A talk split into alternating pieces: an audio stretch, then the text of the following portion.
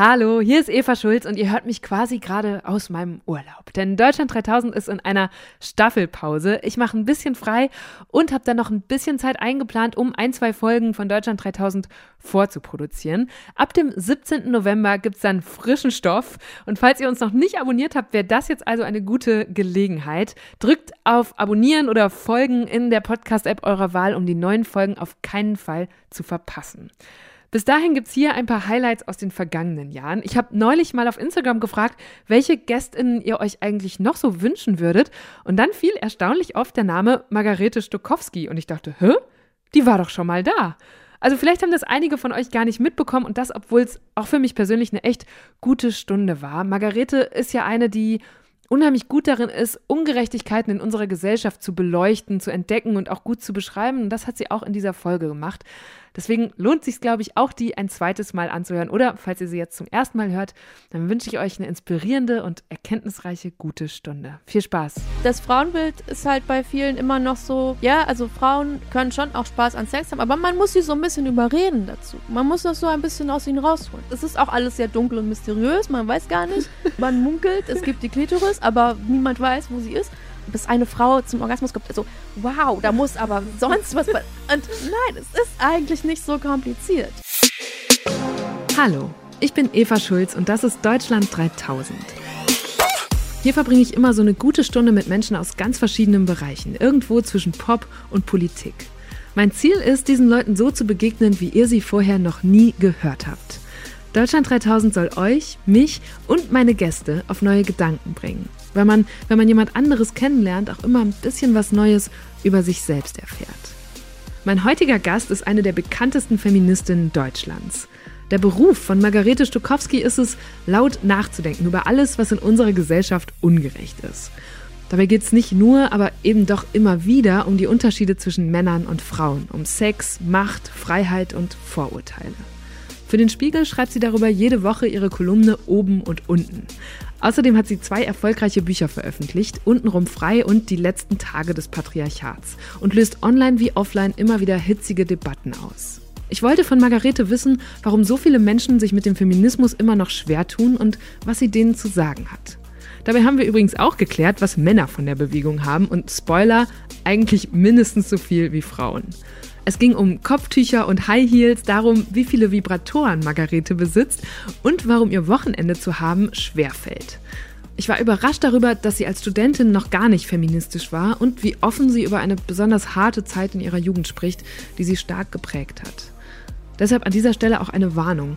In der zweiten Hälfte unseres Gesprächs werden Vorfälle sexualisierter Gewalt beschrieben. Falls es euch mit solchen Themen nicht gut geht, solltet ihr diese Folge lieber auslassen oder zumindest nicht alleine hören. So, und jetzt geht's los. Hier kommt eine gute Stunde mit Margarete Stokowski. Margarete, wo kommst du gerade her? Äh, von zu Hause, sehr langweilig, aber es war, ja. Wann fängst du deinen Tag an? Ähm, ja, das kommt drauf an, was mein Tag ist. Also es kommt drauf an, ob ich eine Zeit habe, wo ich unterwegs bin oder ob ich eine Zeit habe, wo ich schreibe. Mhm. Also, weil wenn ich unterwegs bin, dann habe ich so einen Tagesablauf wie vernünftige Menschen, die eine richtige Arbeit haben. Und wenn ich aber gerade nur schreibe, dann schlafe ich bis zwölf, weil ich nachts schreibe. Und ähm, dann bin ich dementsprechend spät dran immer mit allem prinzipiell. Ich habe mir das eh so vorgestellt im Vorfeld, dass du wahrscheinlich den idealen Arbeitsalltag hast, zumindest aus meiner Sicht, weil du so viel Input machen darfst und ganz viel lesen und dann einfach nur in Anführungsstrichen einmal die Woche so einen Text daraus generieren musst. Ähm, und man ja. kann sich alles selbst planen und bauen. Ja, ähm, das stimmt. Also nur es stimmt halt auch nicht ganz, weil ich mache ja mehr als die Kolumne. Also ich mache ja auch Bücher und hier und da mal ein Essay und da und da mal noch irgendwas anderes. Und, ähm, also es stimmt, dass es sehr frei ist. Ich bin halt nirgendwo, wo ich bin fest angestellt. Und das heißt, ähm, ich teile mir das schon alles selber ein. Ähm, ist auch mit ein Grund, ehrlich gesagt, warum ich diesen Beruf mir so ausgewählt habe, weil ich bin absolut nicht jemand, die morgens aufsteht und in ein Büro fahren will. Also, und ich bin, also, was mich zurzeit sehr beschäftigt, ähm, das Konzept Wochenende. Ja? Warum? Weil du sonst also, als Freelancerin ist das schwieriger, ne? Ja, und es gibt Leute, die schaffen das einzuhalten. Das sind dann aber oft auch Leute, die zum Beispiel in einem Büro arbeiten, in so irgendwas, wo sie sich einmieten und so, so Coworking Space oder so. Oder Leute, die Kinder haben, kriegen das auch meistens gezwungenermaßen besser hin, soweit ich das sehe. Bei mir ist es so, es ist ungefähr jedes Jahr mein Vorsatz fürs neue Jahr, dass ich mal Wochenende mache. Mhm. Ich gebe mir echt Mühe, aber wow. Also ich finde es ein revolutionäres Konzept, dass man einfach sagt, zwei Tage, nö, da arbeite ich nicht. Da ist jetzt, also da ist dann frei, also Freizeit generell finde ich ein sehr ähm, richtig gutes, subversives Konzept. Aber, aber du kannst es aber nicht, oder wie? Also selten hin. Also ich gebe mir sehr Mühe, aber ähm, es ist, ich würde es gern so machen wie andere Leute, weil wenn ich mal zwei Tage frei habe, denke ich danach immer, ich hatte Urlaub. Mhm. Also ich finde es so krass, wie geil ist es, wenn man zwei Tage nicht gearbeitet hat. Aber das heißt, was machst du am Wochenende? Also weil, ne, wie gesagt, meine naive Vorstellung von deinem Alltag ist, liest ja. du dann einfach und merkst, oh Mist, das hat mich jetzt schon wieder in meinen Arbeitskolumnistinnen, Autorinnen-Mode gebracht oder, oder was ist es, was das Wochenende nicht zum Wochenende macht? Deine naja, Kolumne erscheint am Dienstags. Genau, meine, also zum Beispiel, wenn ich noch kein Kolumnenthema habe, muss ich dann halt ungefähr eins finden. Mhm. Also ich muss montags immer das Thema absprechen. Das heißt, ich muss irgendwann zu einer vernünftigen Uhrzeit in der Redaktion anrufen und sagen, ich werde das und das machen. Das heißt, idealerweise habe ich montags, wenn ich aufstehe, schon ein Thema. Und oft ergibt sich das von ganz alleine, aber manchmal halt auch nicht. Oder ich merke, wow, dieses Thema ist zwar gerade sehr wichtig, aber irgendwie ist alles schon dazu gesagt. Oder ich merke, ehrlich gesagt, habe ich nicht so eine feste Meinung zu dem Thema oder mehrere Meinungen dazu und das bietet sich dann nicht so für eine Kolumne an. Oder ich will was schreiben und es passiert aber noch irgendwas, weswegen das dann nicht mehr geht. Ähm, das kann alles sein und dann suche ich halt ein Thema, ja. Und natürlich habe ich so Vorschreibideen und so. Ich habe so eine Datei, wo ich ähm, immer Notizen reinmache für die Kolumne. Diese sozusagen. Datei ist, glaube ich, 90 Seiten lang oder mhm. so. Also da ist einiges drin an Sachen, die ich einfach so irgendwann mal zwischendurch ähm, so raushauen kann.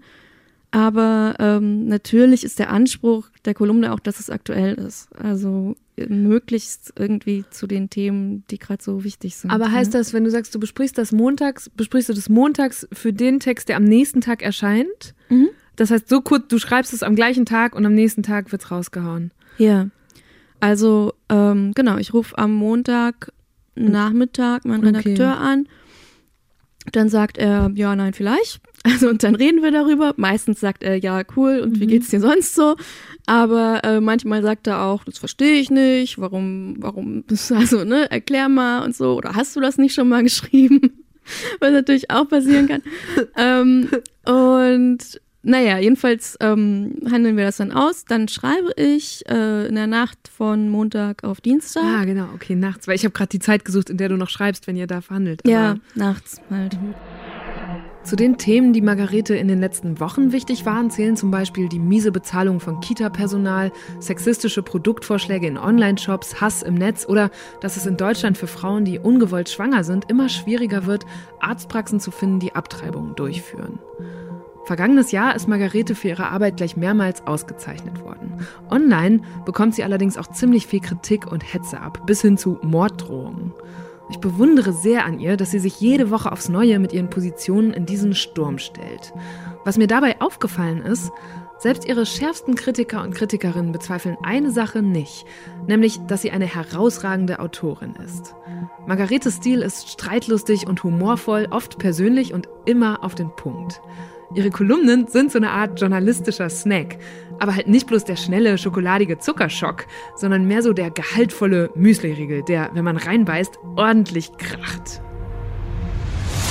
Und das mhm. heißt aber, das Wochenende geht verloren, weil du da schon so viel drüber nachdenkst, welches Thema du anbieten könntest. Mm, ja, manchmal. Und manchmal sind das halt auch andere Sachen. Also ich meine, man ist ja, wenn man Autorin ist, macht man ja nicht nur, mhm. äh, also sitzt man ja nicht nur am Schreibtisch und schreibt einen Text, sondern man hat viel Organisationskram und also alles Mögliche. Man muss natürlich auch seine Steuer machen und so. Und äh, ich habe zwar inzwischen eine Assistentin, die mir viel abnimmt, also Mails mhm. und Rechnungen und sowas.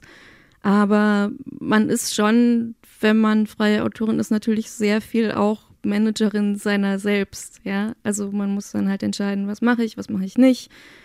Ähm, keine Ahnung, dann geht es um Übersetzung von Sachen, Zweitverwertung von Sachen, irgendwelche komischen Vertragsdinge, die man mal ausgemacht hat, wo man sich wundert, was es war. Also tausend Sachen, die jetzt nicht ein Text schreiben sind. Was überrascht die Leute am meisten, wenn sie dich zum ersten Mal treffen? Dass ich so klein bin. Ja? Ja. Dass ich klein bin und dass ich nett bin. wirklich. Also wirklich, ich wurde mal gelobt nach einem Interview, ähm, das war irgendeine kleine Fernsehsache. Das war, ich glaube, etwas auf der Buchmesse, ich bin mir aber nicht so sicher. Ich bin dahin, es war so ein Abendding, ich wurde kurz interviewt zu meinem ersten oder zweiten Buch, weiß ich nicht mehr. Ähm, okay, lief alles gut, bla bla, so zehn Minuten Gespräch oder so. Und dann am Ende führt mich da die Redakteurin wieder raus und sagt, ähm, ich wollte nochmal sagen, ich finde ganz toll, dass Sie so höflich sind. das hatte sie nicht erwartet. Und ich dachte, wow, okay, sagt sie das jetzt jedem Gast oder hat sie halt bei mir erwartet, dass ich da reinkomme und die Leute alle beschimpfe? Weiß ich nicht, weiß ich nicht. Und dann höre ich halt sehr oft, ja, ich dachte, sie wären viel größer oder also was irgendwie, ich bin jetzt auch nicht, also ich bin 1,60, ja, für die Leute, die es jetzt nicht, ich bin jetzt nicht irgendwie, ähm, also es ist eigentlich eine relativ normale kleine Größe, würde ich sagen. Aber Leute denken oft, dass ich größer wäre. Was ich, also dann sage ich meistens, ja, das ist ja interessant, weil das, ich habe ja nie geschrieben, dass ich größer wäre. Und ähm, das ist ja sozusagen durch ihre Wahrnehmung mhm. meiner Position oder so. Es sind halt oft ältere Männer, die mir das sagen. Aber auch manchmal auch junge Leute, egal welchen Geschlechts, aber oft so ältere Männer. Einmal hatte ich ein Gespräch mit einem, ähm, der war wirklich unangenehm. Es war so ein ehemaliger Chefredakteur von einem Magazin und ähm, der hat mir auch gesagt, er hätte gedacht, dass ich viel größer wäre. Und dann meinte ich, ja, aber naja, das, also ich höre das oft, aber sie wissen schon, dass das an ihrer Wahrnehmung liegt und, und das und so. Und er so, ja, aber wissen Sie was, also ich kann damit ganz gut. Meine Liebste ist auch so eine kleine. was? Ja, also Okay. Und was soll das jetzt bedeuten? Okay, aber Boomer. interessant, weil es dann, ja, und weil es sofort losgeht mit Bildern, Vorurteilen, ne, buchstäblich, mhm. die man im Kopf hat, weil man, man sieht ja wirklich nur deinen Kopf neben diesen Kolumnen. Ja. Als, als Foto oder jetzt als Zeichnung. Ähm, und was man daraus ableitet. Aber das scheint ja dann offensichtlich aus dem Ton zu kommen, den du anschlägst oder dem, dem, der Figur, die die Leute rauslesen aus diesen Texten. Ja, es gibt halt Leute, die denken, weil ich feministische Meinungstexte schreibe, wäre ich ein Mensch, der immer alles sehr hart bewertet und ähm, also sozusagen auch individuelle Entscheidungen prinzipiell verurteilt, wenn sie nicht linksradikal feministisch sind. Und ähm, die erwarten dann halt so eine strenge, bitchige, Harte. kleine Sau. Ja. Weiß ich nicht. Oder große Sau. Ja. Bist du irgendwas davon? Ähm, also. Streng bist du schon manchmal. Streng bin ich schon manchmal, aber ähm, das Ding ist, ich schreibe ja politische Texte und es geht mir in meiner Arbeit nicht darum, Leute prinzipiell zu beleidigen und zu sagen, ihr trefft alle ständig falsche Entscheidungen und alles, was ihr bisher gemacht habt, ist falsch und ich präsentiere euch jetzt hier diese neue Welt, für die ich stehe oder so, sondern ähm, es geht eher darum, in Leuten so Reflexionsprozesse anzuregen oder so. Und also ich weiß, dass ähm, Leute dann oft erwarten, dass ich sehr viel so verurteilen würde. Also zum Beispiel Frauen jetzt so in unserem Alter, die verheiratet sind mhm. und dann mir das so gar nicht sagen wollen, weil sie ah, davon weil sie ausgehen, denken, ja. dass ich das ganz schlimm finde. Also mit einem Mann verheiratet sind halt. Und ähm, ich finde das natürlich nicht prinzipiell schlimm. Also es stimmt zwar schon, dass ich schon Texte gegen die Ehe, wie sie im Moment ist, geschrieben habe, ja, oder auch gegen die Ehe, wie sie war, bevor es die Ehe für alle gab. Aber es heißt natürlich nicht, dass ich Leuten sagen will, dass sie sich scheiden lassen sollen oder so, sondern es geht dann darum, naja, der Staat befürwortet eine bestimmte Beziehungsform und unterstützt diese Form finanziell. Warum ist das so? Ich finde das nicht gut. Was mhm. macht es mit Beziehungen eigentlich, wenn Leute zum Beispiel wegen Geld heiraten? Ähm, ich finde das nicht gut. Ähm, das heißt aber nicht, dass ich im Einzelnen allen ja. Menschen vorwerfe, die verheiratet sind, dass sie verheiratet sind. Ja, du kritisierst den Umstand und was das mit der Gesellschaft dann wiederum macht, ne? Oder genau. mit den Leuten. Darauf kommen wir gleich bestimmt noch zu sprechen. Ich möchte aber erst ein paar Entweder-Oder-Fragen stellen. Ja. Bisschen schnellere Runde. Ähm, oben oder unten? Oben. Das ist eine bescheuerte Frage. Ja, aber manchmal machen bescheuerte Fragen auch besonders Spaß. Warum ja, jetzt ich, oben? ich sag oben und niemand weiß, was gemeint ist. das finde ich aber auch schön. Manchmal gehe ich auch so ganz schnell durch und dann können die Leute sich denken, wie du drauf gekommen oben bist. Zwinker, Zwinker. Okay. Rechts oder links? Links. Hunde oder Katzen? Katzen 100 Prozent. Stadt oder Land? Beides. Ist so. Okay, also man hat einen Joker in diesem Podcast, aber auch wirklich nur einen. Okay, dann Stadt. Ah, okay. Ah, interessant, weil du wohnst doch auch so halb auf dem Land, oder? richtig. Mit so, du Aber schreibst ich- manchmal von deiner Kommune in Brandenburg. Ich wohne zum Teil auf dem Land, aber wenn ich mich entscheiden müsste, wo ich dauerhaft wohnen müsste, wenn ich nur einen Ort hätte, dann wäre es die Stadt. Okay. Heidi Klum oder Alice Schwarzer? Wow. Heidi Klum. Okay. nie wieder rauchen oder nie wieder Pommes essen? Ah, ähm. Oh, nie wieder rauchen. Ist Instagram Fluch oder Segen? Ähm. Segen. Also natürlich auch Fluch, aber generell oft finde ich im Vergleich zu anderen sozialen Netzwerken ein Ort der Liebe. Stimmt, das erlebe ich auch so. Wer ist anstrengender? TatzleserInnen oder SpiegelleserInnen? Ähm, ja, gute Frage. Ähm, Spiegel. Ähm, lieber mit Jens Spahn einen Schmiedeworkshop machen oder mit Wolfgang Kubicki ein Whisky-Tasting? Ähm, da man im Schmiedeworkshop generell recht viel allein macht, würde ich, egal mit wem, lieber da. Also ich, ich habe es halt schon mal gemacht und drüber geschrieben und es hat sehr viel Spaß gemacht. Allerdings natürlich nur den Grundkurs. Ich habe einen Klorollenhalter geschmiedet. ähm, und ja, man steht da sehr viel alleine an diesem Bock. Von daher, wer da noch im Raum ist, ist mir dann auch nicht so wichtig. Vielleicht braucht Jens Spahn auch noch einen Klorollenhalter für zu Hause. Fernsehen oder Feuilleton? Also ja, wenn es darum geht, was ich mehr konsumiere, dann auf jeden Fall Feuilleton, aber einfach weil ich wenig fernsehe, so, weil das, ich weiß gar nicht, wann Leute immer Fernsehen, ich habe keine Zeit dafür, aber, aber ähm, gleichzeitig ist natürlich das Feuilleton das, was ich immer kritisiere. aber trotzdem Feuilleton, ja. Ich hatte heimlich den Verdacht, dass du Trash-TV guckst, weil man dich auch manchmal sieht, wie du zum Beispiel so Illustrierte liest.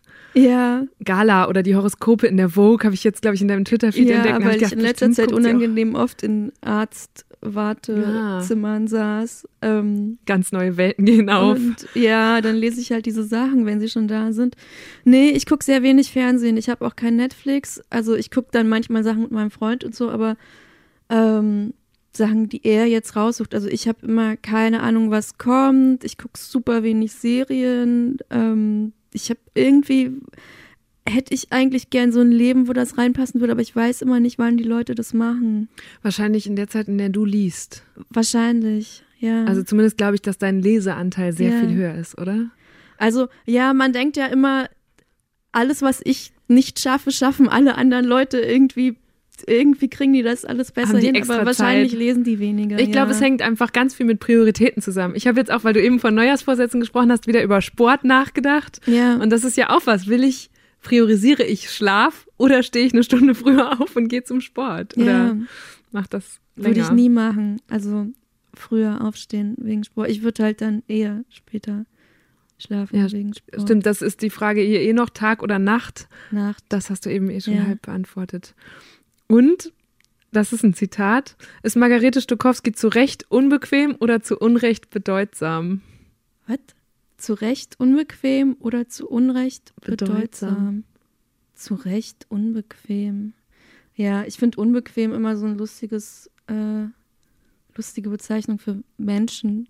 Aber natürlich empfinden Leute mich als unbequem. Ja, ja, vor allem offenbar männliche Journalisten, weil ja. das war aus so einem Porträt über dich. Und dann fand ich aber spannend, auf deinem, auf der Buchrückseite von deinem Buch äh, ein Zitat von Thomas Gottschalk zu finden, ja. wo er auch wieder nicht unbequem sagt, aber ähm, wenn ich die Kolumnen von Margarete Stokowski lese, schreibt er, denke ich, sie nervt, aber sie hat recht. Ja, ich fand das sehr lustig. Das ist auch lustig, aber ich hätte nie gedacht, dass du Thomas Gottschalk hinten auf deinem Buch pappst. Ja, deswegen ist es auch so lustig. Also das war so, wir hatten eine Veranstaltung zusammen. Das war irgendwas im Großbereich Wahlkampf, Bundestagswahl, irgendwie so vor, vor ein paar Jahren. Das waren, glaube ich, Jan Fleischauer, Thomas Gottschalk und ich.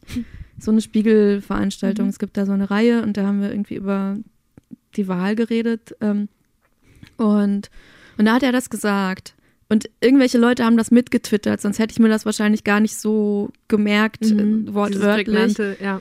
Und, ähm, und dann ging es darum, als ich dieses Buch gemacht habe, also den Kolumnenband, die letzten Tage des Patriarchats, da macht man ja hinten immer drauf, irgendwie, was Leute über einen so sagen. Und ich finde das dann immer so cheesy, wenn man einfach nur so, ja, Großartig. brillant, die mutig und Stimme. Genau. Und das, ähm, ja, finde ich irgendwie langweilig und ich wollte was haben, was man jetzt irgendwie entweder, wo man so denkt, wenn man mich nicht kennt, ah, Thomas Gottschalk findet es irgendwie gut, dann, also dann wird man da abgeholt. Oder wenn man mich halt schon kennt, dann denkt man halt so, lustig. Ich hätte jetzt gedacht, dass du bei Thomas Gottschalk, der, den man auch immer im Kopf hat, mit, der dann so seinen Gästen früher immer so, keine Ahnung, so großväterlich mhm. aufs Knie getatscht hat und so, dass der der Letzte wäre, den du hinten da draufstehen haben wollen würdest. Ja, aber ich finde es lustig. Also es ist ja mein Buch immer noch. Mhm, und ich meine, er sagt ja, sie nervt, aber sie hat recht. Und ich meine, das ist ja basically what I'm doing. Deine Berufsbeschreibung. Machst du das gerne? Bist du gerne nervig? Mhm. Also ja, angesichts der Umstände äh, bleibt mir als politische Autorin nicht so viel anderes übrig, sagen wir mal so. Also ähm, ich habe schon, es ist jetzt nicht so, dass ich Bock habe, ständig zu meckern, ja. Also, weil viele meiner Texte kritisieren ja sehr hart bestimmte Umstände. Ähm, aber ich meine, wenn man sich die Welt anguckt, wie sie gerade ist, es gibt echt genug Leute, denen man wirklich dringend noch mehr auf den Sack gehen muss. Und dazu trage ich dann halt bei. Und natürlich muss man dann aufpassen, dass man nicht nur austeilt und beleidigt und verurteilt und so, aber ich gebe mir schon Mühe, das äh, so auch zu machen, dass ich sage, wo ich denke, was die richtige Alternative wäre sozusagen und ähm, was der richtige Umgang wäre. Und ähm, aber ich meine, klar, die Zeit ist politisch so, dass man die Leute nerven muss, bevor es also damit sie sehen, was los ist, ja, und was, was sie falsch machen. Und, äh, und ja, Nazis nerven immer wichtig.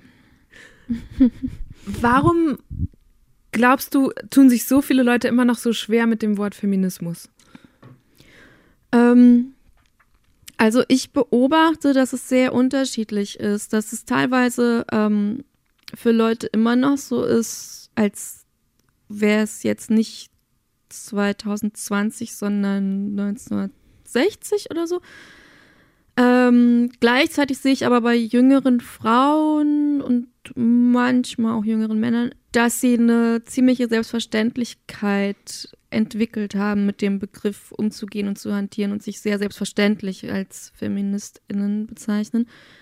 Ähm, also ist aber das eine Altersfrage oder? Ich würde sagen zum Teil, aber es, also es gibt auch junge Leute, die das für sich ablehnen oder es irgendwie, also ja, sozusagen gar nicht mal inhaltlich ablehnen, sondern so denken, ja, ich verschreibe mich jetzt nicht so eine Ideologie oder was ist das überhaupt? Ist das ist wie wenn man in mhm. einen Verein eintritt, wenn man sich Feministin nennt oder so, ähm, die sozusagen ähm, zu so Begriffen die eine Geisteshaltung beschreiben, eher auf Distanz gehen.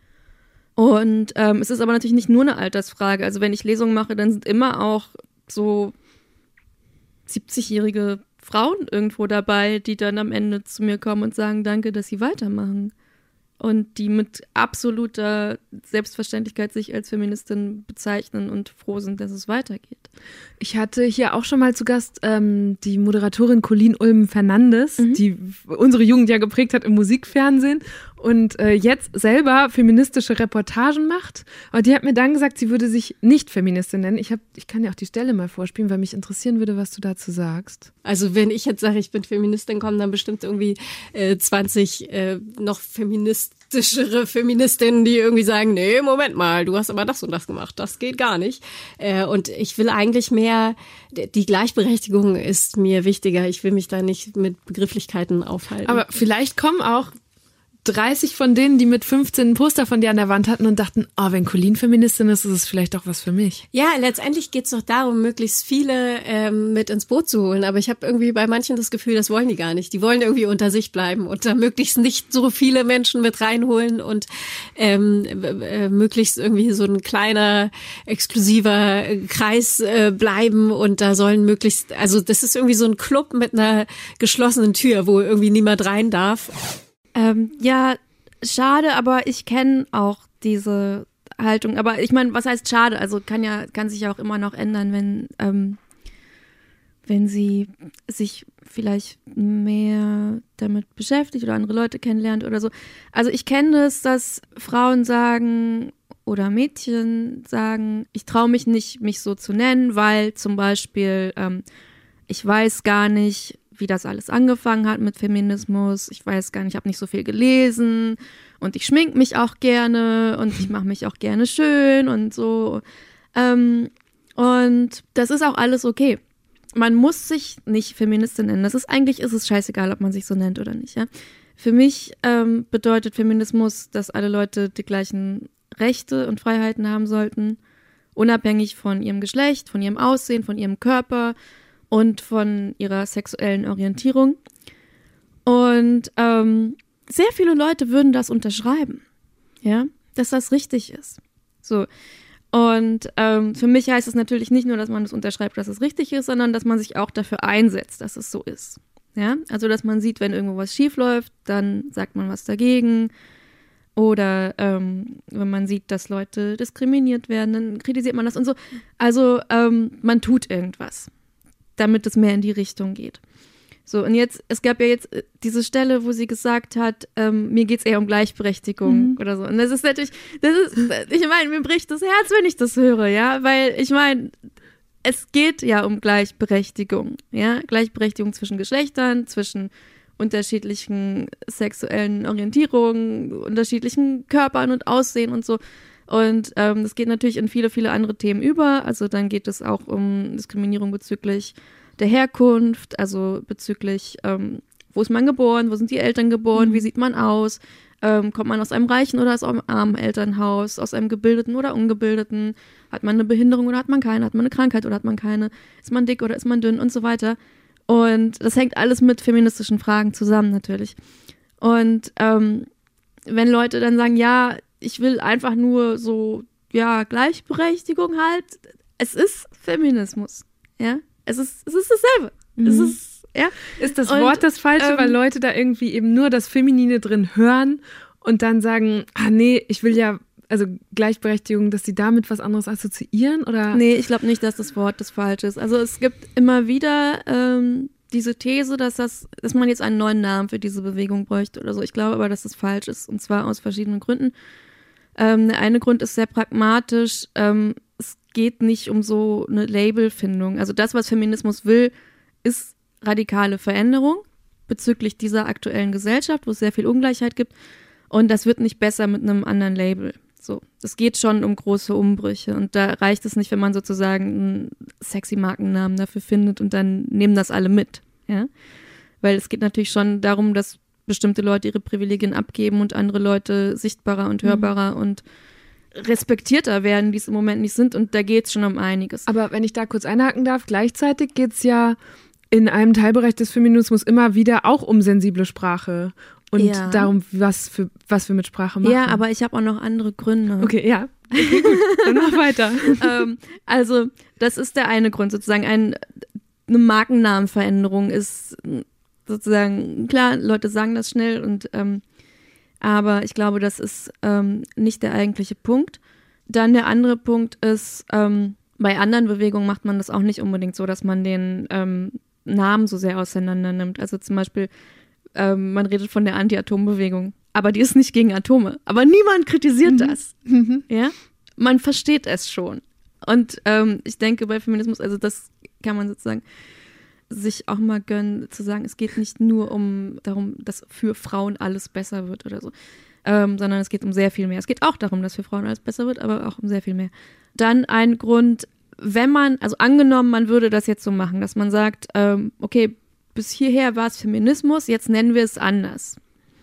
Ähm, fände ich unfair gegenüber all denen, die bisher schon gekämpft haben dass man sich von denen mhm. distanziert und sagt, nee, also okay, ihr habt irgendwas gemacht, das war irgendwie whatever, keine ja. Ahnung, ihr wolltet Wahlrecht und so und zur Schule gehen und zur Uni gehen und arbeiten und ein Konto haben. Okay, aber wir machen jetzt was Cooles. So, äh, was ist das? Nee, sondern das ist eine Bewegung, die hat vor langer, langer Zeit angefangen, als Frauen noch nicht wählen durften, als Frauen noch keinen Besitz haben durften, als Frauen ganz, ganz viele Rechte nicht hatten, die wir heute für selbstverständlich erachten. Und wir führen das heute fort, ja. Und das ist natürlich in unterschiedlichen Ländern ist der Zustand unterschiedlich, aber im Prinzip ist das dieselbe Bewegung, ja, die Ungerechtigkeiten bezüglich Geschlecht und so weiter abschaffen will. Ich würde es einfach undankbar, es wäre so ein, wie ich glaube, die jungen Leute sagen würden, Bitch-Move, zu sagen, hey, okay, danke dafür, aber jetzt machen wir, nee, es ist dasselbe. Ja, es geht immer noch zum Beispiel um Abtreibung. Ja, das war in, also vor Jahrzehnten schon ein Thema und das ist heute immer noch nicht legalisiert in Deutschland. In vielen anderen Ländern schon, aber in vielen geht's auch, ähm, wird es auch immer schlimmer mit der Beschneidung der Rechte. Und, ähm, und ganz, ganz viele Sachen, ja ganz, ganz viele Sachen. Äh, wer macht die unbezahlte Pflege und sonstige Erziehungsarbeit und so weiter? Also es sind immer noch die Themen, um die es vor Jahrzehnten und Jahrhunderten auch schon ging. Und ähm, ich fände das undankbar und auch dumm, sich davon abzugrenzen, weil wir können natürlich von diesen Vorkämpferinnen, die es schon gab, sehr viel lernen, wenn wir uns angucken, was die gemacht haben. Das stimmt und das vergisst Mann und Frau manchmal. Dass Frauen in Deutschland zum Beispiel wählen, arbeiten und ihr Vermögen selbst verwalten dürfen, war bis vor wenigen Jahrzehnten keine Selbstverständlichkeit. 1949 musste überhaupt erst mal wer durchsetzen, dass die Gleichberechtigung von Männern und Frauen ins Grundgesetz aufgenommen wurde. In den letzten 100 Jahren haben Feministinnen und Feministen unheimlich viel bewirkt, was für uns heute völlig normal ist. Warum sind dann trotzdem immer noch so viele Leute skeptisch, wenn sie den Begriff hören? Und zugleich ist er ja seit ein paar Jahren ein Marketing-Tool geworden. Margarete beschreibt in einer ihrer Kolumnen, wie absurd es ist, dass es jetzt Dior-T-Shirts gibt, auf denen We Should All Be Feminists steht. Für 550 Euro. Und halt ausschließlich als Damenmode. Na toll. Und äh, was habe ich schon gesagt? Markenname, das reicht nicht. Abgrenzung reicht nicht. Geschichte. Ähm, ja. Ach, irgendwas wollte ich noch sagen. Ich bin immer in so sehr schlecht so ersten, zweiten, dritten Zahlen und dann vergesse ich, was ich schon gesagt habe. Aber ja, ich glaube, das Problem ist, wir lernen über Feminismus sehr wenig in der Schule. Mhm. Das ändert sich ein bisschen. Aber ähm, für viele Leute gehört das nicht zu dem, was sie so mitbekommen als Kinder oder Jugendliche. Und dann stellen sie irgendwann fest, okay, es gibt diese Bewegung, ähm, ja, irgendwie wollen die schon was Richtiges? Wollen die nicht im Grunde auch das, was im Grundgesetz steht? Hm, komisch, ja? Ist nicht eigentlich, gibt es nicht eigentlich schon Gleichberechtigung? Okay, suspekt. So. Ich glaube, das ist bei ziemlich vielen Leuten so ein bisschen der Gedankengang, mhm. dass sie denken, eigentlich ist doch, also, und es stimmt, ja, also rein rechtlich ist das sind, hergestellt. So, ne? Steht im Grundgesetz, Männer und Frauen ähm, sind gleichberechtigt. Trotzdem gibt es immer noch Gesetze, die diskriminierend sind. Also zum Beispiel beim Thema Abtreibung, sind meistens Frauen betroffen. Die Gesetzeslage ist immer noch sehr, sehr schlecht. Dann zum Beispiel sowas wie Ehegattensplitting benachteiligt auch meistens Frauen. Müsste nicht so sein, ist aber in dieser Gesellschaft so. Ähm, und also es gibt einige Gesetze, wo man noch ein bisschen was drehen könnte. Und äh, dann der ganze Bereich von Prostitution und Sexarbeit, ähm, wo es im Moment auch nicht gerade vorwärts geht und ähm, die Leute, die in diesem Beruf arbeiten, eher gefährdet sind im Moment. Und das sind auch meistens Frauen. Und also es ist nicht so, dass rechtlich eh schon alles in Ordnung ist und es jetzt nur noch so ein bisschen um Lifestyle geht oder so. Aber Leute denken halt, okay, keine Ahnung, was sie machen, ich schließe mich dem mal besser nicht an. Und ich kenne das, dass diesen Distanzierungsmove, äh, wenn Leute mir das direkt schreiben oder sagen, ähm, dann versuche ich immer denen zu sagen, hey, du musst nicht, du musst zum Beispiel nicht alles schon gelesen haben, was es gibt im Bereich Feminismus. Haben wir alle nicht. Ich mhm. kenne niemanden, der alles gelesen hat, ja. Ich auch nicht. Und ähm, sondern es geht darum, eine Haltung zu haben und dann so zu leben gemäß dieser Haltung. Und wenn das am Anfang nur so ganz kleine Sachen sind, dass man sagt, ich mache jetzt zum Beispiel keine Witze mehr über dicke Frauen, obwohl ich es früher gemacht habe. Das wäre schon eine sehr große Veränderung, wenn sehr viele Leute das machen. Oder ich beurteile, wenn ich eine Frau sehe, sie erstmal nicht danach, wie sie angezogen ist. Mhm. Ich denke mir nicht, boah, die hat irgendwie hohe Schuhe an und irgendwie eine ganz enge Hose und alles.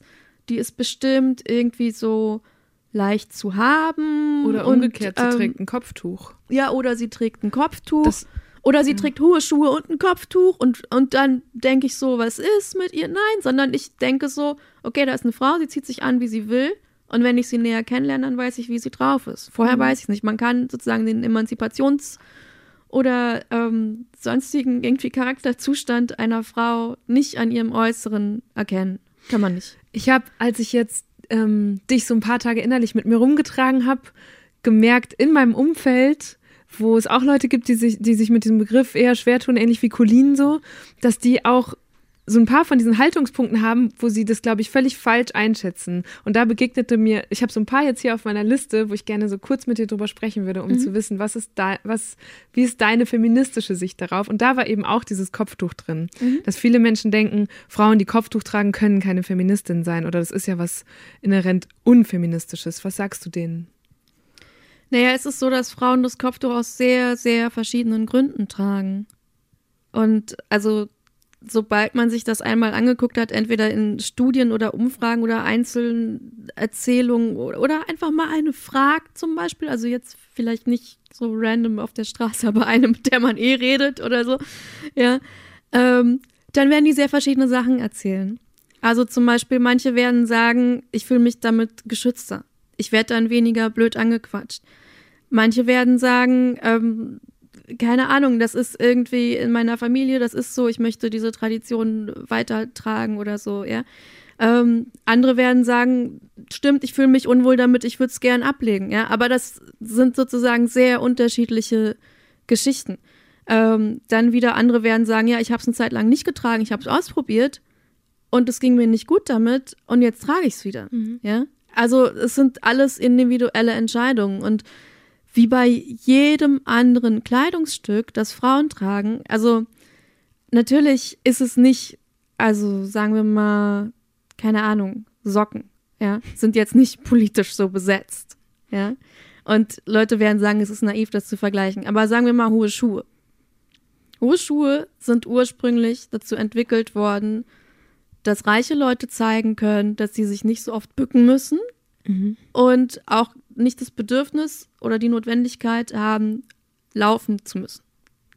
Sondern es werden Sachen für sie aufgehoben und so weiter, ja? Die zeigen, ich brauche mich ja. nicht zu bewegen. Ich kann mir das leisten.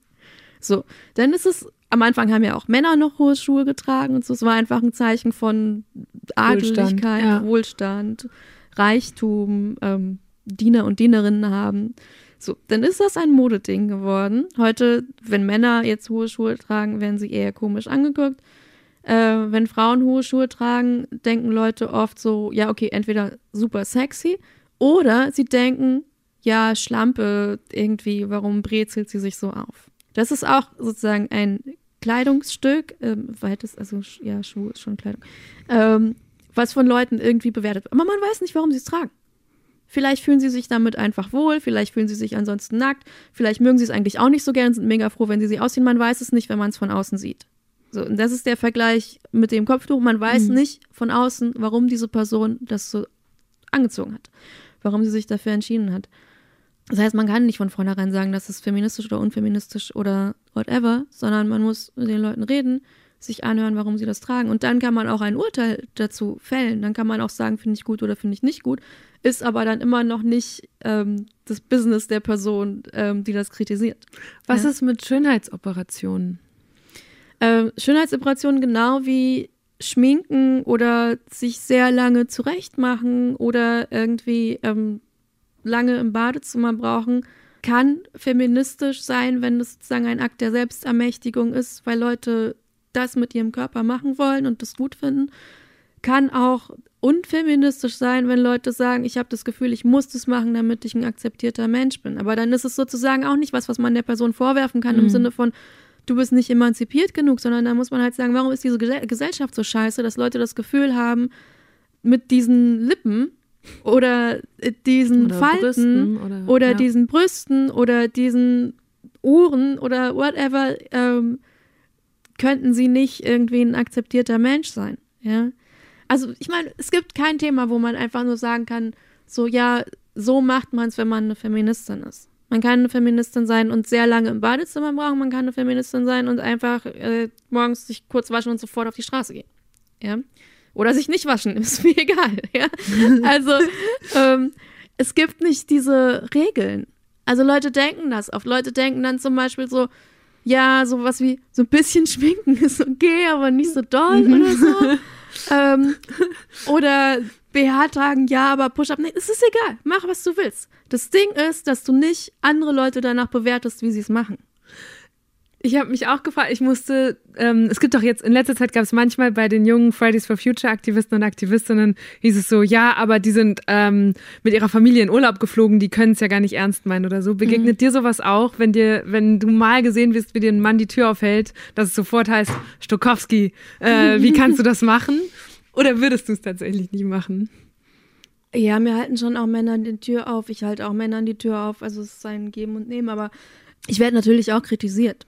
Also was ich zum Beispiel relativ häufig habe, ist, dass ähm, Leute einzelne Begriffe kritisieren, wo sie manchmal auch recht haben. Also, dass sie zum Beispiel sagen, diesen, äh, du hast irgendwo gesagt, irgendwas ist asozial. Das ist aber ein Begriff, den die Nazis geprägt haben. Und dann muss ich sagen, ja, ehrlich gesagt, es stimmt. Mhm. Sollte man lieber nicht benutzen. Oder aber auch so Kritik, wo ich denke, oh Leute, äh, zum Beispiel Insta, ja, ich poste irgendwas, wo ein Milchprodukt mit dabei ist. Und sofort kriege ich Nachrichten, und zwar fast nie in den Kommentaren, lustigerweise, sondern immer diese Direktnachrichten. Mhm.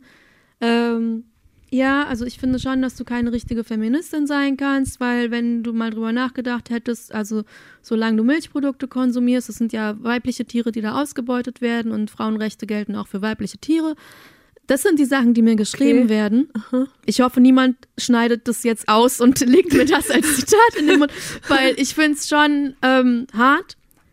Also das sind äh, diese, diese Denkrichtung, aus der das kommt, man nennt das auch Antispezizismus, also dass man sagt, ähm, der Mensch soll sich nicht über das Tier erheben und man soll halt Tiere auch als gleichwertige mhm. Lebewesen betrachten und so.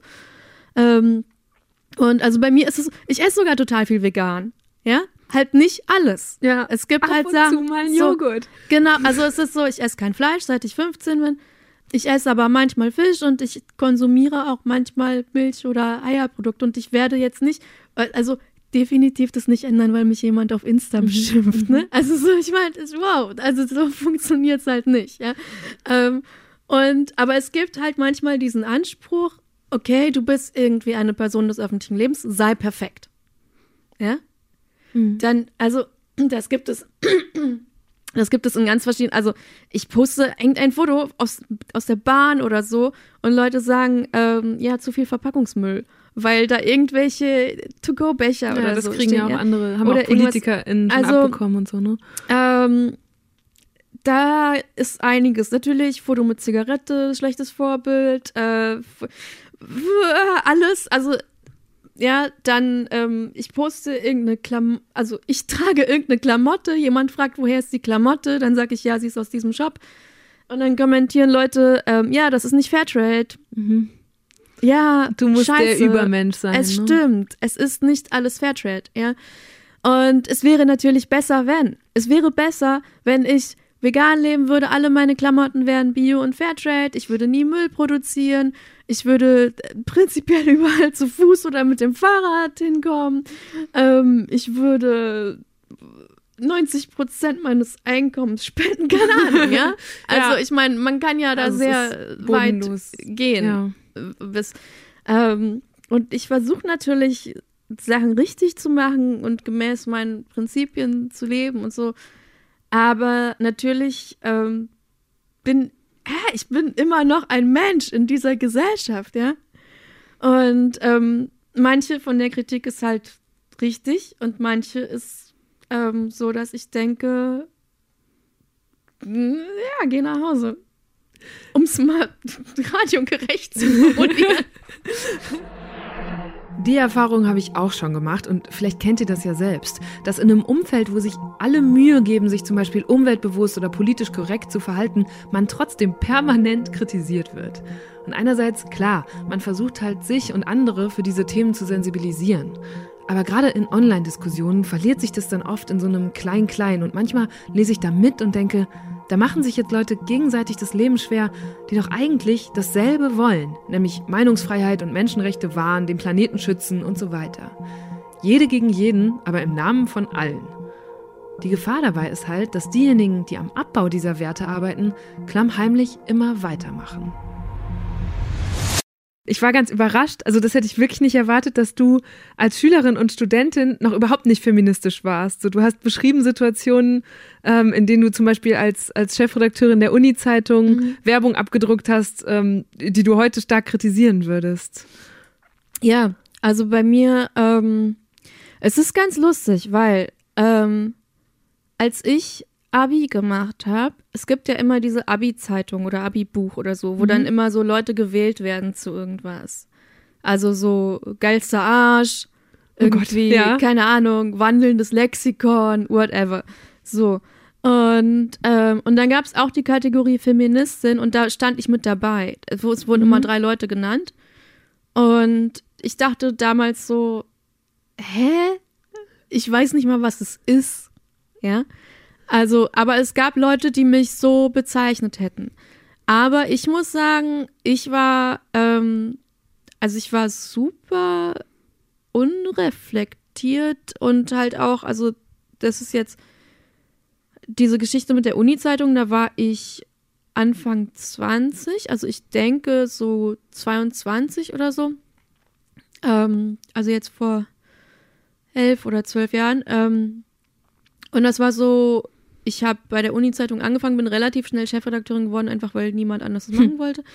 Ähm, sehr unglamouröse Geschichte. Also sie haben einfach jemanden gesucht. Und dann musste man halt immer Anzeigen im Blatt haben, um das zu finanzieren. Also um einen Teil davon zu finanzieren. So, und wir waren natürlich immer sehr glücklich, wenn wir Anzeigen bekommen haben von irgendwelchen Firmen. Und dann gab es auch mal eine Unterwäschefirma, ähm, die so ein, eine Anzeige hatte, so als Häschen verkleidete Frauen im Tanga von hinten so auf einer Wiese oder so. Ja. Mhm. Ähm, und dann wurde das kritisiert vom äh, Studierendenparlament, die ähm, damals noch ähm, Herausgeber der Zeitung waren, später nicht mehr, ähm, dass das sexistisch ist. Und wir so, warum? Und niemand von, also niemand in der Redaktion hat das verstanden. Sie haben es aber auch nicht erklärt. Sie haben nur gesagt, das ist sexistisch und ähm, ihr sollt es nicht drucken. Und wir haben aber gesagt, wir brauchen das Geld. Das ist doch okay. Das mhm. sind irgendwie schöne Frauen in guter Unterwäsche. Ja, sie haben halt Häschenohren, whatever. So. Also so, irgendwie so war diese mhm. Diskussion. Und ähm, ich glaube, wenn es mir damals jemand erklärt hätte, was das Problem sein kann mit solcher Werbung. Nicht unbedingt mit jeder Werbung. Also mhm. von daher, ich bin mir gar nicht so sicher, was ich heute, ich habe diese Werbung nicht jetzt exakt vor Augen, wie sie war, aber Unterwäschewerbung ist schon auch notwendigerweise mit nackter Haut.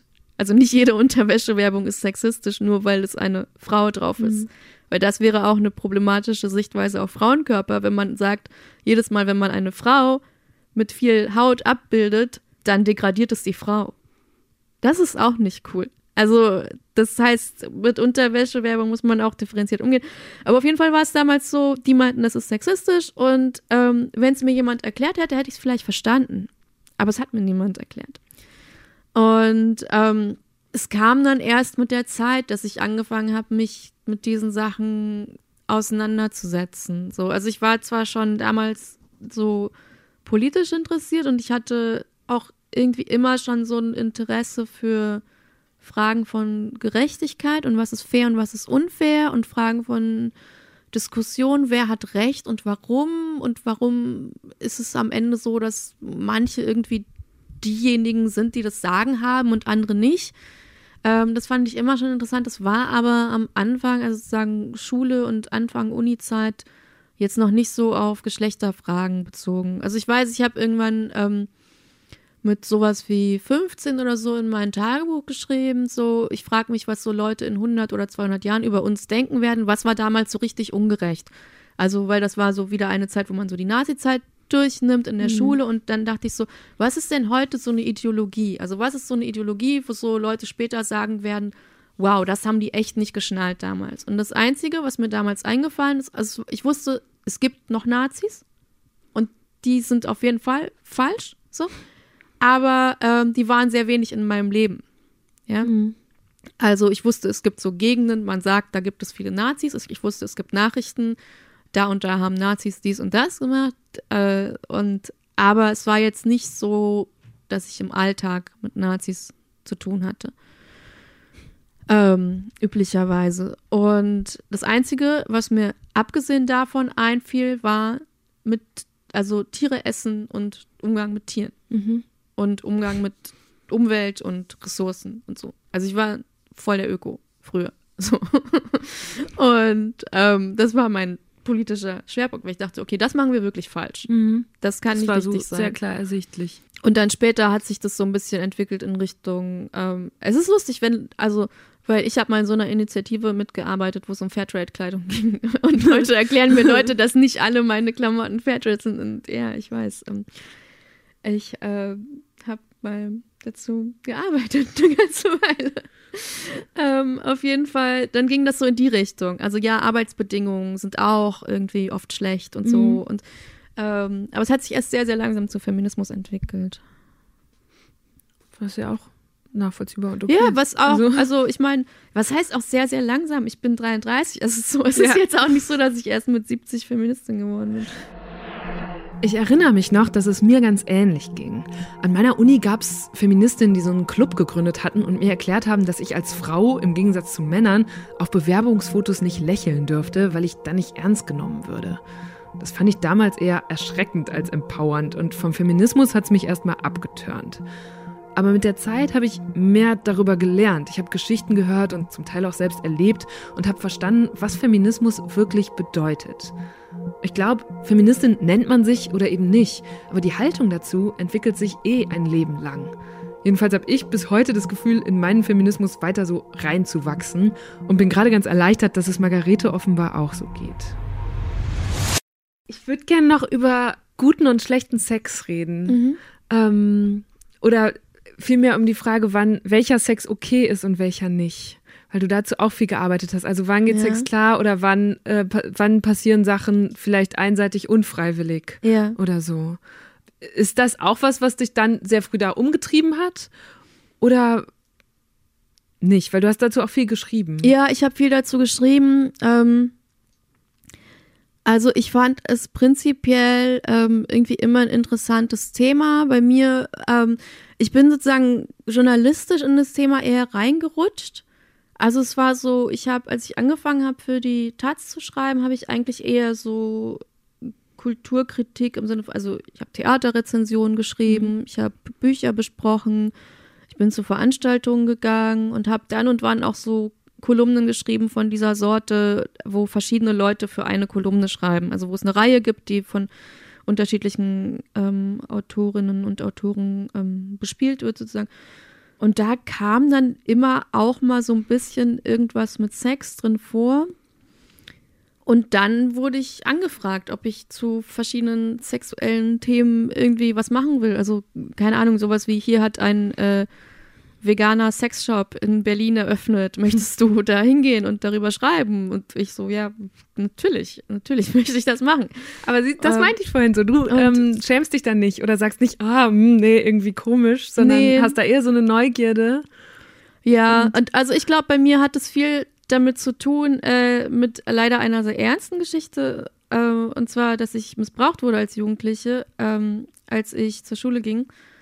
Und ähm, ich hatte halt zwar vorher schon mal eine Beziehung gehabt, äh, mit 15 oder so, aber ähm, diese Missbrauchszeit war dann doch sehr äh, schlimm und ähm, auch prägend. Und als ich dann mich ähm, daraus gelöst habe, also es war ein Lehrer an meiner Schule, der mich vergewaltigt hat, mehrfach und auch über einen längeren Zeitraum hinweg.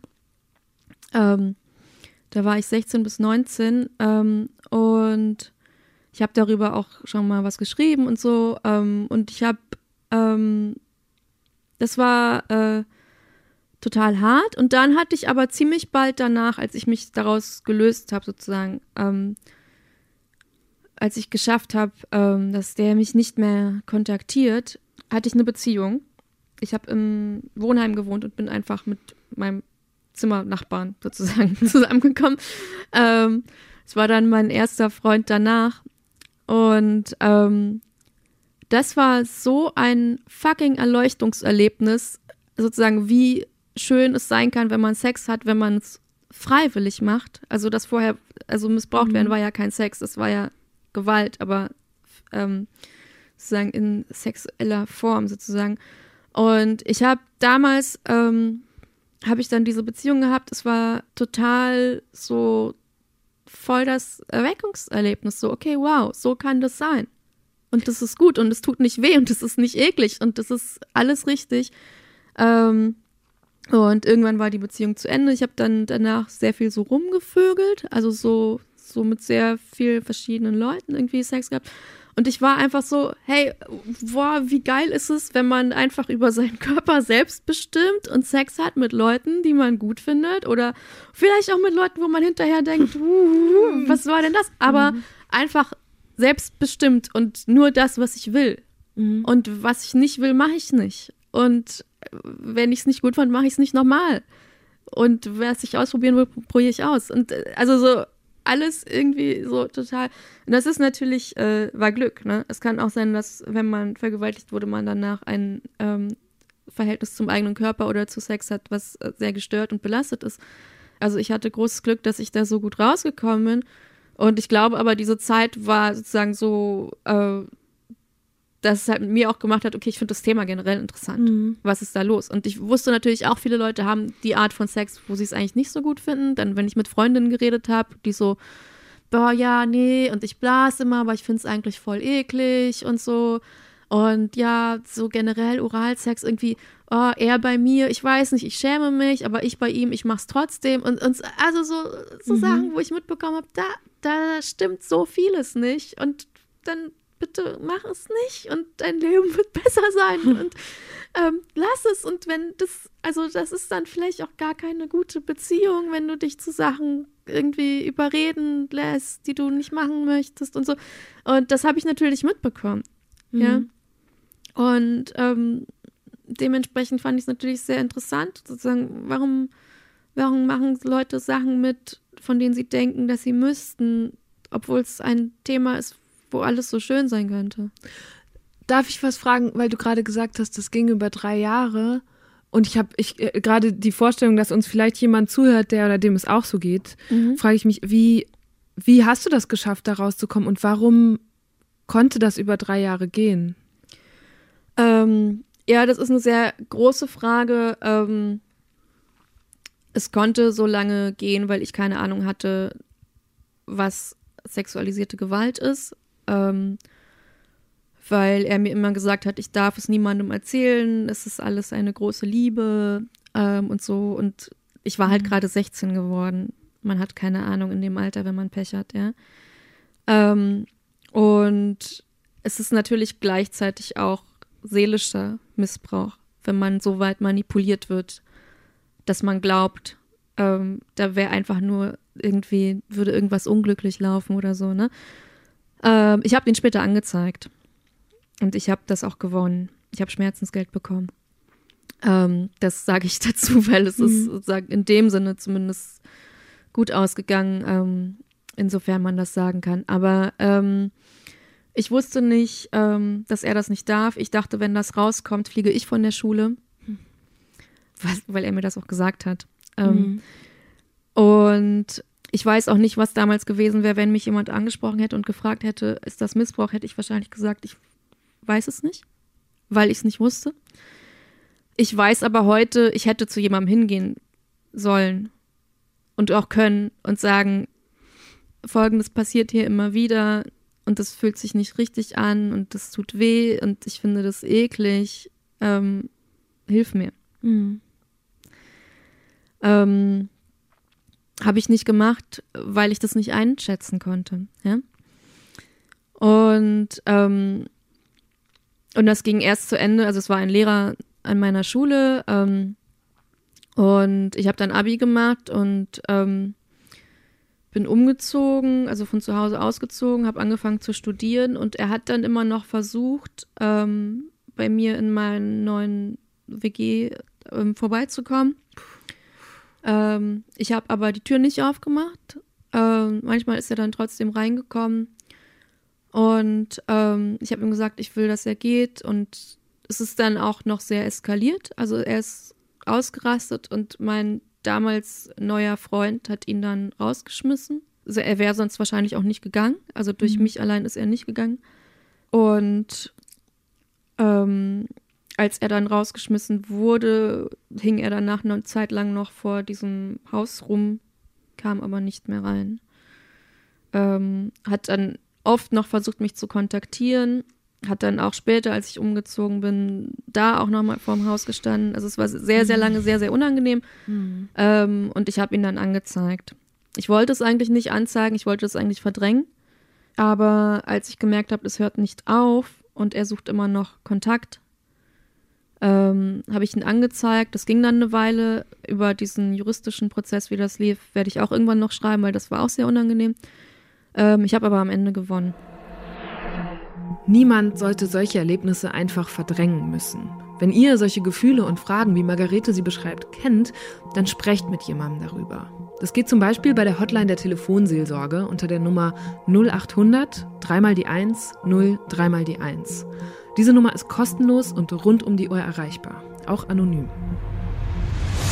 Und was, also ich finde sehr ähm, beeindruckend, dass du dann, wie du gerade eben danach beschrieben hast, wie du dir jetzt einfach nimmst, worauf du Bock hast im mhm. Bett und wenn du keinen Bock hast, dann sagst du nee. Was sagst du Freundinnen, wie die, von denen du eben gesprochen hast, was rätst du denen? Also wie sollen die ganz konkret in so einer Situation damit umgehen, wenn sie sagen, okay, jetzt ich liege hier mit meinem Freund im Bett und der will, dass ich ihm einen blase und ich habe aber echt keinen Bock. Und sie fühlen sich ja offenbar trotzdem irgendwie, als müssen sie das jetzt machen. Ja, schmeiß den Freund raus, kauf den guten Vibrator, fang ein neues Leben an. Also wirklich, wirklich. Eine Beziehung, wo man sich zu sexuellen Sachen überreden lässt, ist keine gute Beziehung. Ist einfach so.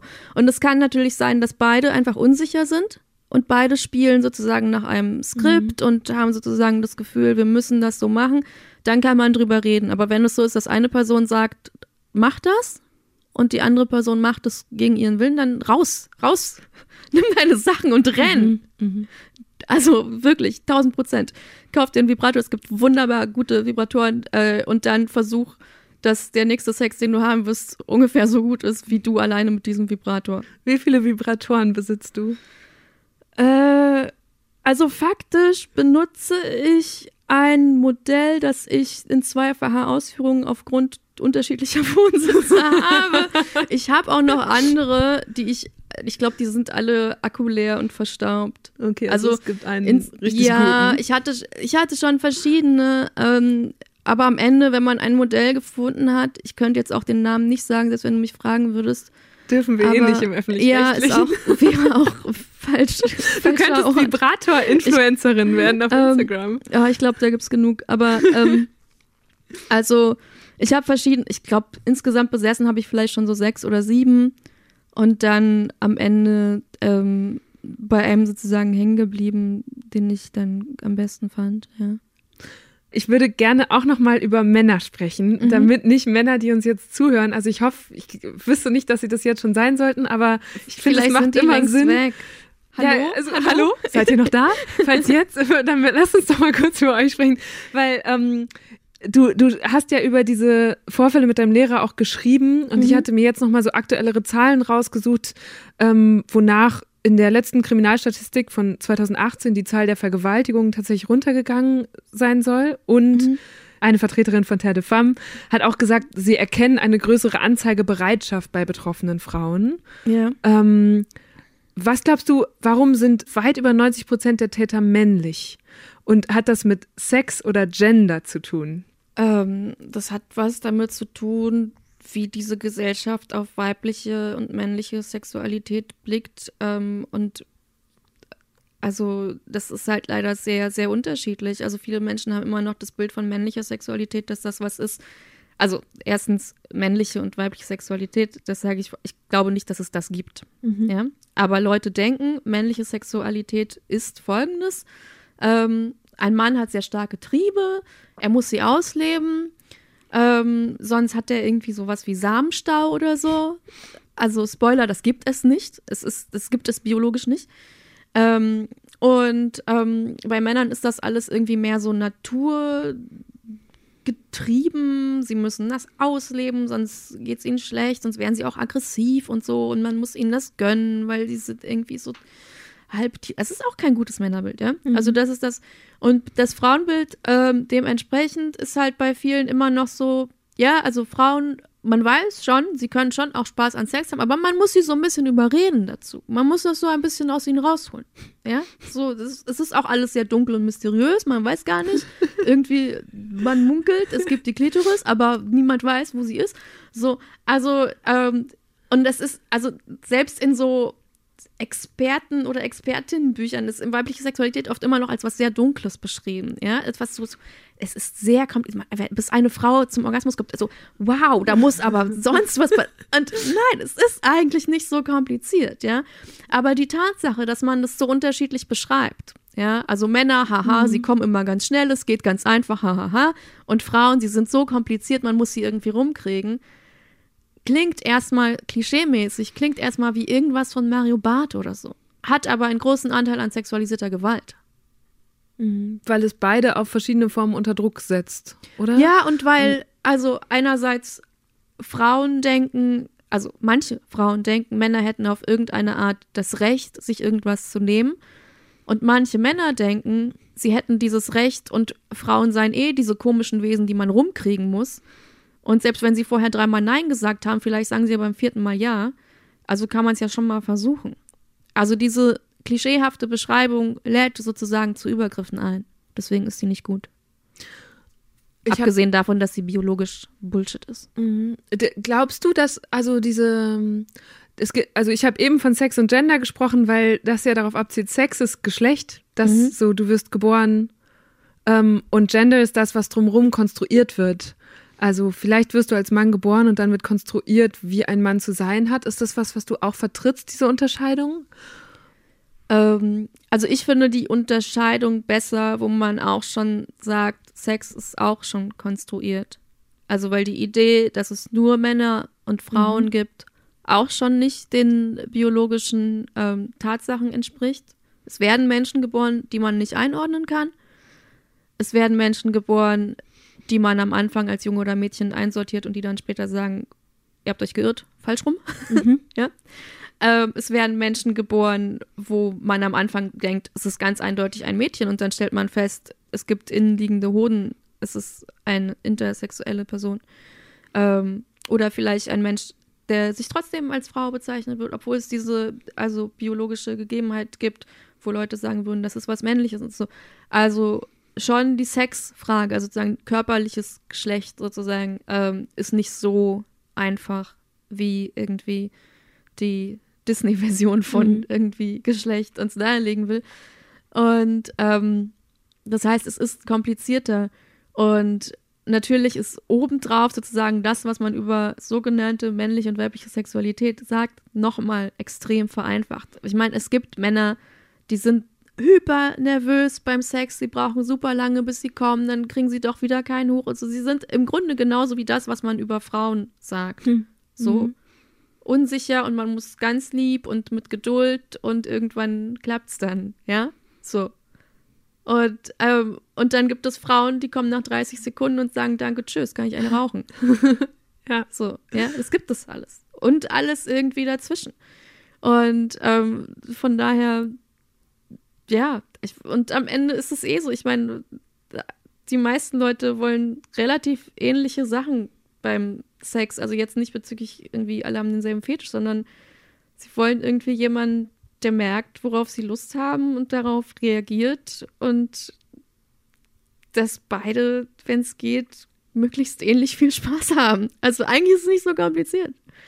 Und dann gibt es halt je nachdem unterschiedliche Körperregionen, die man aber sowieso bei jedem Menschen rausfinden muss. Also ich meine, manche sind am Ohr total empfindlich und manche an Füßen und manche stehen auf Bauchnabellecken. Es ist sehr unterschiedlich und man es ist eh völlig crazy. Es sind zwei Kategorien von männlich und weiblich irgendwie einzuteilen ich meinte das jetzt auch gar nicht nur bezogen auf Sex, obwohl ich dir da auch in allem recht gebe, sondern auch eben auf, also jetzt wieder mit diesem Konstruktding, mhm. auf so Sachen wie, ähm, und das hatte ich dann am Ende zum Beispiel auch mit Colleen, die sagte, warum äh, ziehen wir Jungs-T-Shirts an, auf denen irgendwie Held draufsteht mhm. und Mädels so äh, Schmetterling-T-Shirts sozusagen, ja. ne?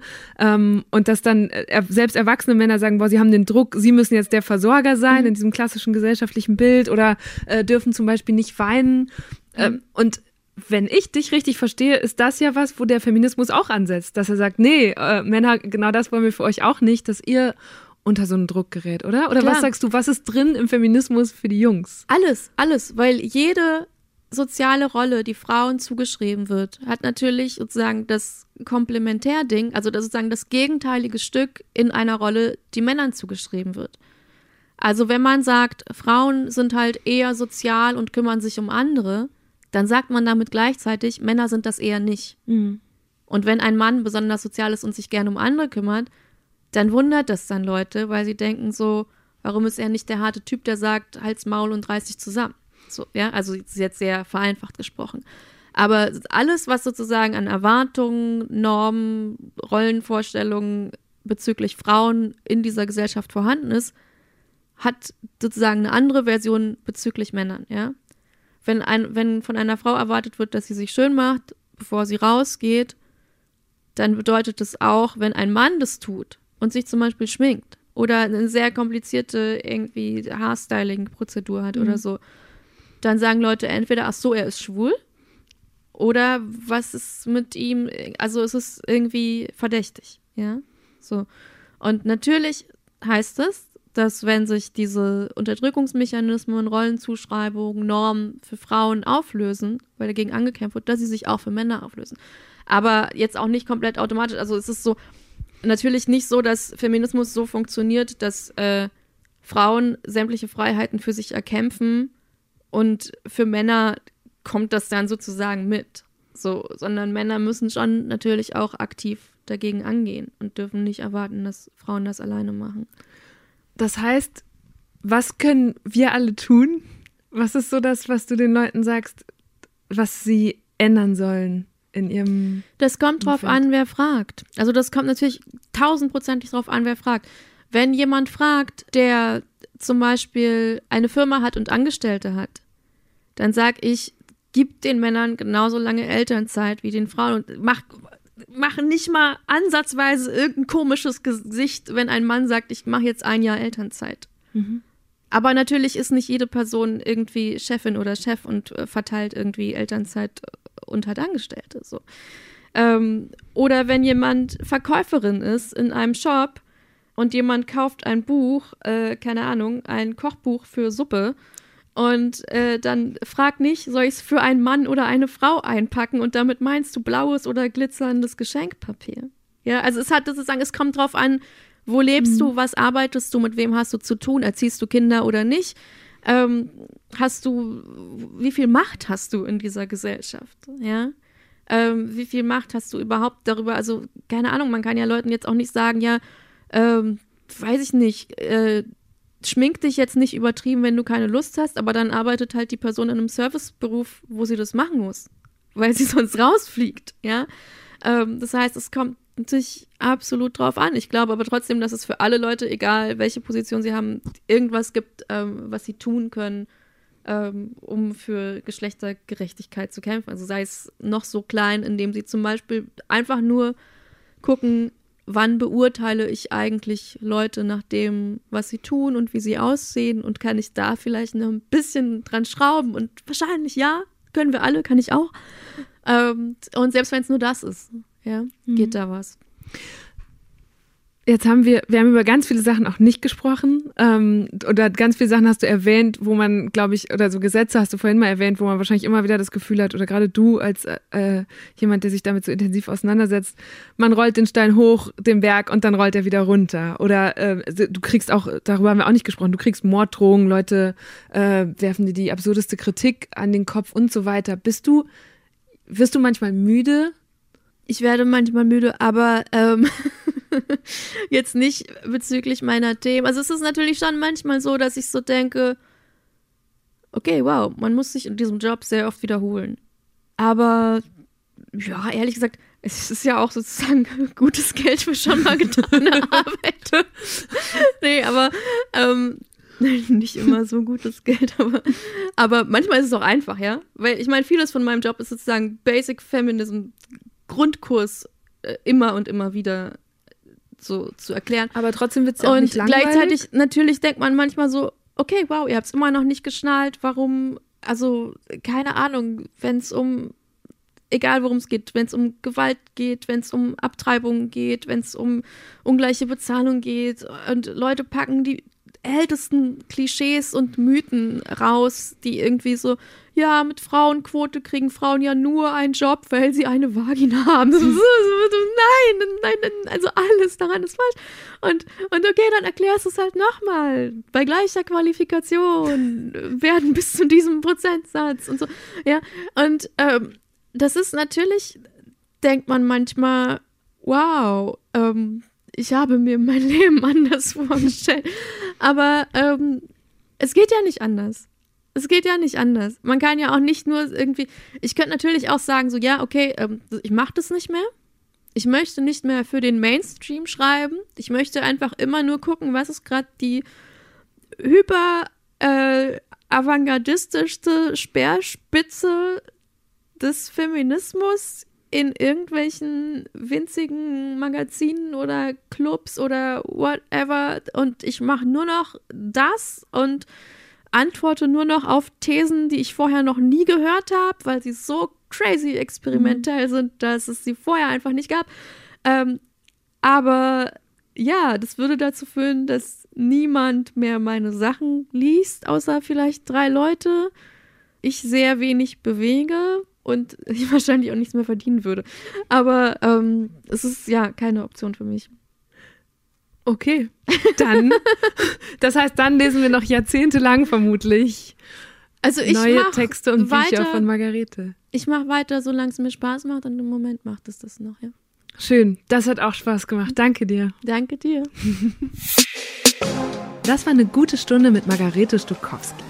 Und mich würde jetzt total interessieren, Inwiefern hat sich eure Einstellung zu Feminismus nach diesem Gespräch verändert? Vielleicht kanntet ihr Margarete ja vorher schon, konntet aber trotzdem noch was Neues für euch draus ziehen.